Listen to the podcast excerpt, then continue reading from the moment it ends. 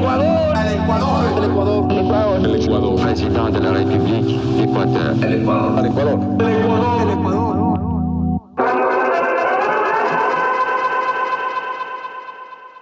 Buenos días. Buenas tardes. O buenas noches. Depende mucho el uso horario en el que nos estés escuchando. Mi nombre es Johnny Manrique y me dedico a la comunicación digital. Mi nombre es Leonardo Waldo y me dedico a la comunicación social. Y estamos en una versión más, episodio número 12 de la historia con Wi-Fi, donde seguramente encontrarás una hazaña, anécdota o historia que jamás pensaste que surgió en nuestra querida zona ecuatorial. Leonardo, ¿de qué vamos a hablar hoy día? Pues bueno, ya hemos hablado de la historia de Jaime Balcaviedes, hemos hablado de Hermelinda, hemos hablado de el debate del 84, pero creo que ya como que tenemos un poco de hambre, ¿verdad? Y no tanto de historia, sino de algo de comida, algo ostentoso. Algo autóctono, algo bien local, algo que tú digas, esto salió de nuestra tierra. Correcto. Entonces, ¿qué otra cosa podríamos hablar que, más allá de que en Ecuador tenemos mucha comida típica riquísima y propia que nos podemos identificar con ella. Cuando tú vas del, tú sales del país, estás en otro lugar muy lejos, en algún momento te dices, ¿dónde puedo conseguir un encebollado? Entonces, el día de hoy vamos a hablar sobre el origen del encebollado. ¿Cuál es la historia alrededor de este plato típico que nos ha acompañado en muchas mañanas, muchas tardes? No, y aparte, probablemente no existe un plato tan idolatrado como el encebollado a nivel local. Es una cosa bárbara. Es decir, si es que mañana el encebollado fuera una persona, lograría un funeral tan masivo como el que logró Julio Jaramillo cuando falleció, o Telino Tenorio luego de su, accidente, o Carlos Muñoz, que era el ídolo de Barcelona en la época. Mi abuelo a mí una vez me dijo que la mejor forma de saber dónde está un buen encebollado es si es que hay taxistas parqueados alrededor. ¿Y para ti cuál ha sido el mejor encebollado de tu vida? De ley que fue uno que me tomé, que me comí una mañana de chuchaqui. Porque eso es muy típico de nosotros, de tener chuchaqui y sin ningún tipo de método científico de por medio, sin ningún tipo de prueba, decir, esta vaina me va a curar el chuchaqui. ¿Y cuándo nos dimos cuenta como sociedad, país, región que realmente el antídoto era realmente el encebollado. Pues para eso tenemos que remontarnos a la historia del platillo. Es decir, nosotros podemos tirar algún año random de en qué año se hizo el encebollado, en qué año tú crees que se comenzó a popularizar, o sea, o alguien dijo voy a cocinar este pescado de esta forma. 1960, 1930. Luego del gran incendio de Guayaquil. Pues te diría que sí, pero hay tantas versiones sobre esto que al día de hoy no se sabe cuál es el origen mismo del encebollado. Para esto tenemos que remontarnos a la época de la cultura Valdivia, que como muchos sabrán ocupó las provincias de Guayas, Santa Elena, Los Ríos, El Oro y Manabí entre el 3500 a.C. y el 1800 a.C. Se dice que ellos ya en esa época eh, tenían un método de, de cocción de un platillo que era distinto a los otros porque ellos introducían un pescado en una vasija de cerámica sin cebolla ni nada, lo ponían a cocinar y eso ya era como que un vestigio de lo que podríamos conocer el día de hoy como encebollado. Y aquí es donde me entra la primera pregunta. ¿El encebollado sin cebolla es, puede ser considerado como encebollado? O el encebollado con qué lo comes? ¿Lo comes con arroz, con pan, con chifle, con cola o lo acompañas con... Lo que se respeta, se come sí o sí su buen encebollado con su vaso de avena polaca. Para ti, Leonardo, ¿cuál es el acompañante ideal para el encebollado? Yo soy Team Chifles. El chifle es la mejor forma de acompañar un encebollado y no acepto opiniones contrarias. Esto es, esto es lo más parecido a una dictadura en cuanto a opiniones para mí. Bueno, hablando de dictadura, seguramente nuestro querido amigo Isidro Romero, eh, luego de... Y yo cuando llegué a Carondelet, el primer día me pegaré una borrachera del carajo. Habría necesitado varios encebollados bien cargados y a buena hora para su salud y para la salud de los ecuatorianos, no ganó la presidencia. Así que sigamos. Estábamos en la época de la cultura de Valdivia. Existían varios métodos de preparación. ¿Cómo fue avanzando esta cultura culinaria? Bueno, el, encebollado o lo que sería un pre-encebollado, si se puede considerar de esta manera, fue progresando en cuanto a las combinaciones que se podrían aplicar. Existe otro mito sobre el origen del encebollado y es de que fue cuando llegaron los españoles eh, tras la conquista que fusionaron el pescado y el método de cocción del pescado con la yuca con otros ingredientes importados desde el viejo mundo, especias, pero también existe incluso otro método más y otro mito alrededor de el encebollado. Y es que se dice que se creó por navegantes que se encontraban en alta mar, en medio del océano, sin ningún puerto cerca y con una carga de pescado considerable. Ellos, hambrientos y con una pesca fresca, habrían hecho la típica que hacemos nosotros hoy en día de abrir el refrigerador, ver lo que hay disponible y meter todo a la olla. Y así fue como ellos conjugaron la yuca, el pescado y la cebolla. Y se dice que ellos también pudieron haber traído esta idea, este platillo y su receta a puerto ya ecuatoriano, donde comenzó a popularizarse un poco.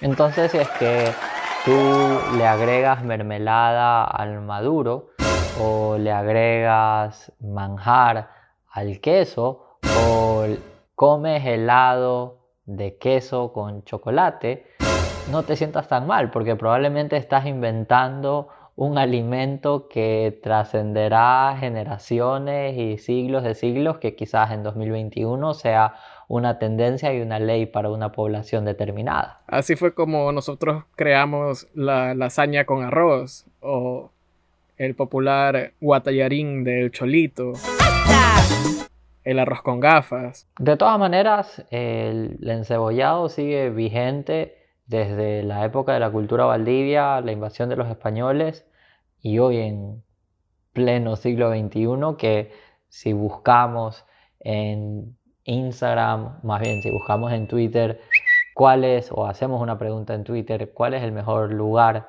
donde se puede eh, adquirir un encebollado, vamos a tener múltiples respuestas. Esto es un debate bastante fuerte. Yo creo que se podría incluso generar una guerra civil en Ecuador a partir de una pregunta tan simple en Twitter como ¿cuál es el mejor encebollado? Porque hay tantas opiniones y creo que muchas tendrían razón porque para cada uno el mejor encebollado puede estar en un distinto lugar.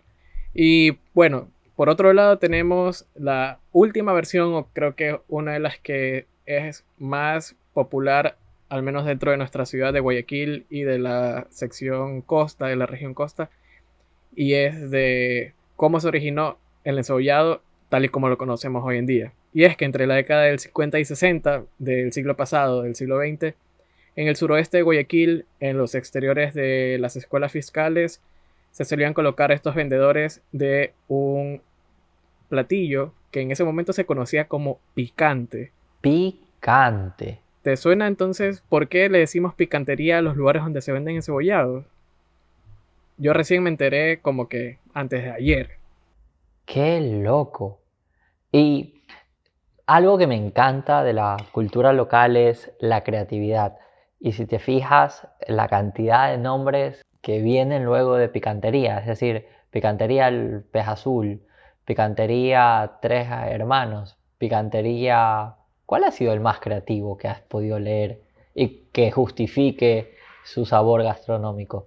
Pues la verdad es que el, el mejor nombre y creo que donde más he comido por cercanía, por eh, cuestión de tener hambre y tenerlo a mi disposición, es detrás de mi universidad que estaba la picantería Yo te hice mujer. Un saludo a todo el staff, si es que en algún momento nos escuchan. Seguramente existen muchas versiones de la preparación adecuada del encebollado. En digital probablemente existirán muchas recetas, pero nosotros hemos querido ir a la fuente directa, a la avena, al calor de la olla. Es por eso que le preguntamos a alguien que sí sabe de qué va el encebollado y cómo va el encebollado.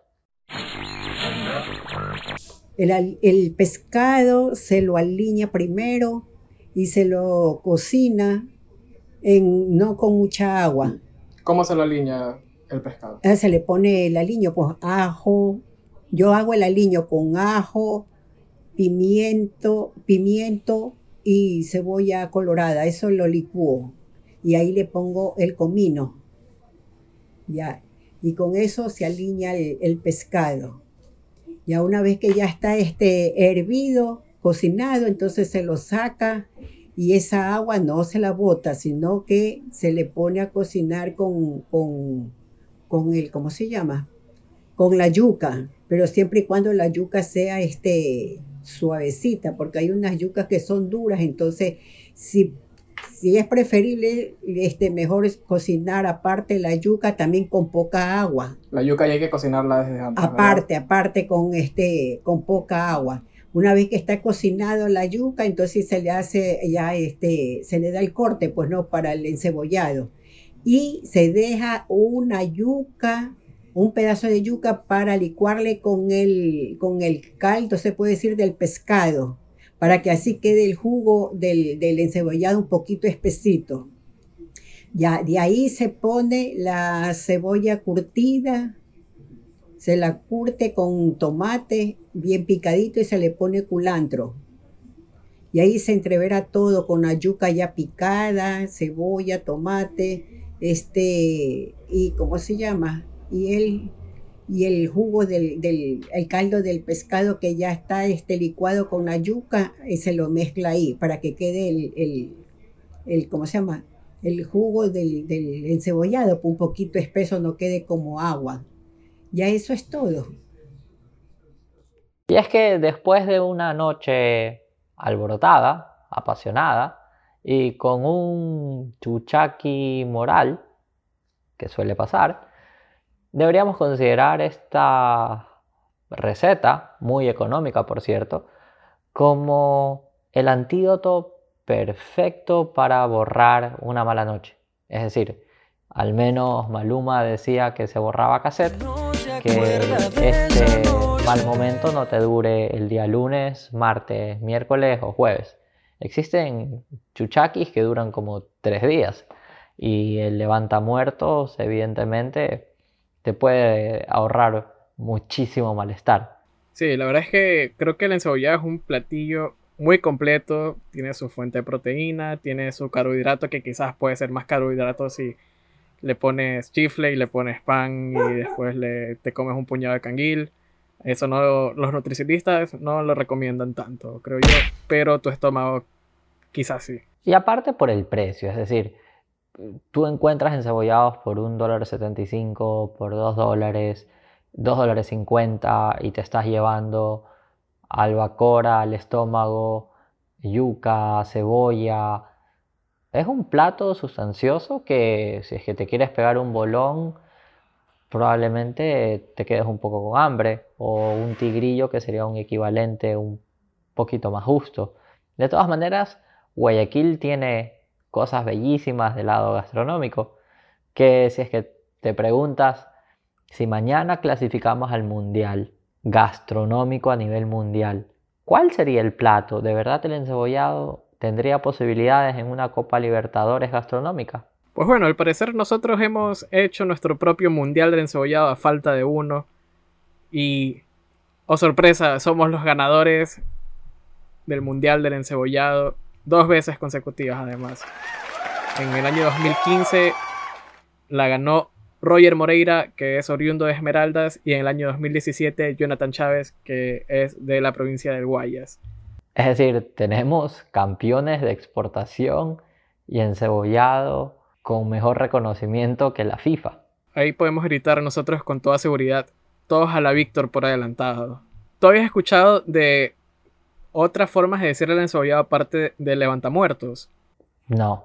Bueno, entonces al parecer existe este apodo o este rumor de que el encebollado es la muerte lenta, que creo que no muchos la conocen, pero se le dice así porque, al menos en el pasado y en el presente en algunos lugares, se sirve en pocillos pequeños con unas cucharas que apenas son enjuagadas con un, poquito de agüita y después se lo sirve sin jabón ni nada al siguiente comensal. Entonces es como que cero medidas de bioseguridad en, en este proceso.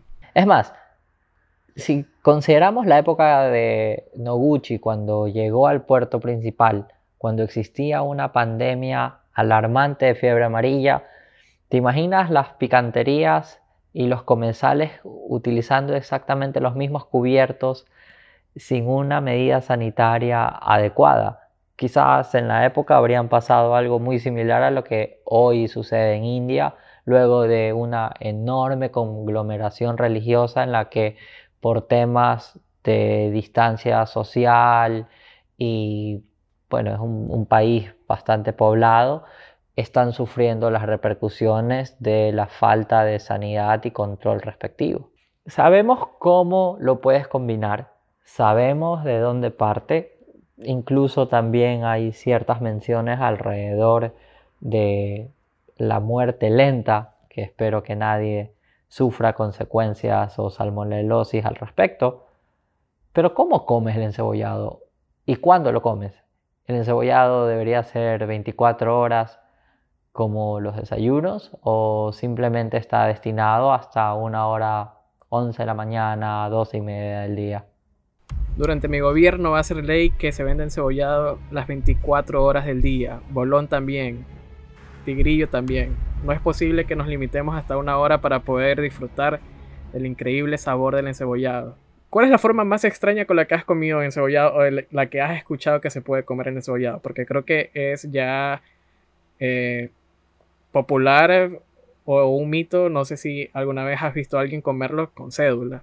Esperaría que la persona que recibe esa cédula al momento de registrar el voto del ciudadano se lave las manos en múltiples ocasiones porque me daría un terror inmenso ver la cantidad de bacterias que existen sobre ella. Cada vez entiendo más por qué va esto de la muerte lenta. Yo no he visto particularmente a alguien con cédula. Se rumora mucho lo de este ceviche en balde que se enjuaga el mismo plato en quizás la el mismo líquido pero, ah, estamos dándole una muy mala fama a un plato con una exquisitez tremenda. Un plato noble que nos ayuda en los peores momentos de Chuchaki. Un plato noble que te dice, no estás solo, aquí estoy contigo y te vas a recuperar. Yo creo que es buen momento, Leonardo, para preguntarte, ¿tú te llevarías el encebollado enlatado para que en el extranjero ciertos turistas, embajadores, prueben este delicioso manjar?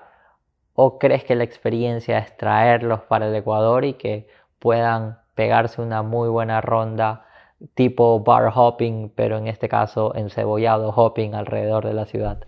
O sea, en mi experiencia personal, sin duda lo mejor es estar en un agachadito comiendo el encebollado, degustándolo con más personas a tu alrededor, con una buena Fioravanti o una Coca-Cola bien helada y me pasó que cuando estuve de viaje en Estados Unidos, en Nueva York, llegué a encontrar encebollado en 15 dólares, cuando yo estoy acostumbrado a pagar un dólar 50. Y pagué los 15 dólares porque extrañaba comer encebollado. Es por eso que cada vez que tú consumas un encebollado, sea de un dólar 50, de 2 dólares o de 3 dólares, siéntate orgulloso porque al final estás contribuyendo a una cadena productiva que va más allá de la picantería. Va al pescador, va al agricultor y va a una familia o más de una familia que ha generado empleo por muchísimos años en diferentes rincones del país. Si Leonardo pagó 15 dólares por su encebollado en tierras americanas, Imagínate la cantidad de recursos que se mueven alrededor de este frenesí gastronómico. Yo creo que es buen momento para admitir que definitivamente no soy team encebollado.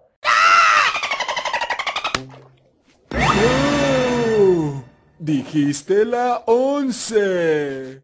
El encebollado no me gusta, el encebollado no me pasa, el encebollado no merece tanto mérito, tanto crédito. Yo creería que, más bien, no creo, decreto en mi gobierno, el bolón será el alimento tradicional de todos los ecuatorianos porque representa a la gran masa popular que merece ser escuchada, que hemos sido relegados bajo la sombra por no ser afines del encebollado y esta ley pasará de carácter urgente a la Asamblea eh, luego del 14 de mayo que se posicionarán en este tercer o cuarto poder. Si es que no habías cancelado antes a Johnny en 11 episodios anteriores, quizás este es el momento en el que tú puedes venir y decir, no, Johnny, no. Yo creería que luego de una ferviente noche de copas, pero esta iniciación empieza cuando eres muy joven. Es decir, ves a tus padres, a tus tíos, a tus abuelos, a familiares y amigos que llegan muy temprano y llegan con el desayuno y es el levantamuertos porque gran parte de los adultos han sufrido las consecuencias que un hígado te dice, oye, ya para. Y cuando eres niño seguramente te alimentas el encebollado pensando que es un alimento más, hasta que finalmente te dejan sentarte en la mesa de los adultos en Navidad. Finalmente participas de las conversaciones que van más allá de los juegos animados y te das cuenta que ya eres grande, que ya te estás pegando tus tragos y con la satisfacción también viene la obligación y el efecto no tan deseado que es aliviado con este levantamuertos.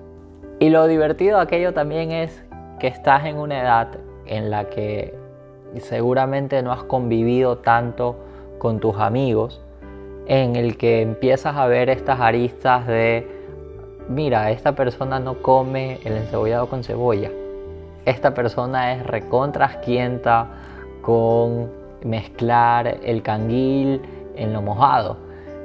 Y es una convivencia muy divertida que saltan diferentes preguntas en las que hay personas que piden encebollado sin pescado y sin yuca. Es como que una sopa. Pero también tienes el otro amigo que probablemente se va a comer el doble o el triple si es que tú dejas la albacora o te pide un pancito adicional. Si tienes más comentarios, dudas o sugerencias para nuestro próximo capítulo, te invitamos a que nos sigas en Instagram y en TikTok, arroba la historia con Wi-Fi. Mi nombre es Johnny Manrique mi nombre es Leonardo Waldo. Y nos encontramos en otro Remember histórico, quizás acompañados de un encebollado lo suficientemente sustancioso para cubrir una farra estatal de 20 años, o mensajes de WhatsApp que no le debiste de haber enviado a tu ex. Seguramente tus papás, tíos, abuelos o amigos recordarán sus primeros encebollados, esas fugas de urbanizaciones a un punto que quizás no era tan visible cuando eras más pequeño. El Ecuador, el Ecuador, el Ecuador, presidente de la República, Ecuador, el Ecuador, el Ecuador.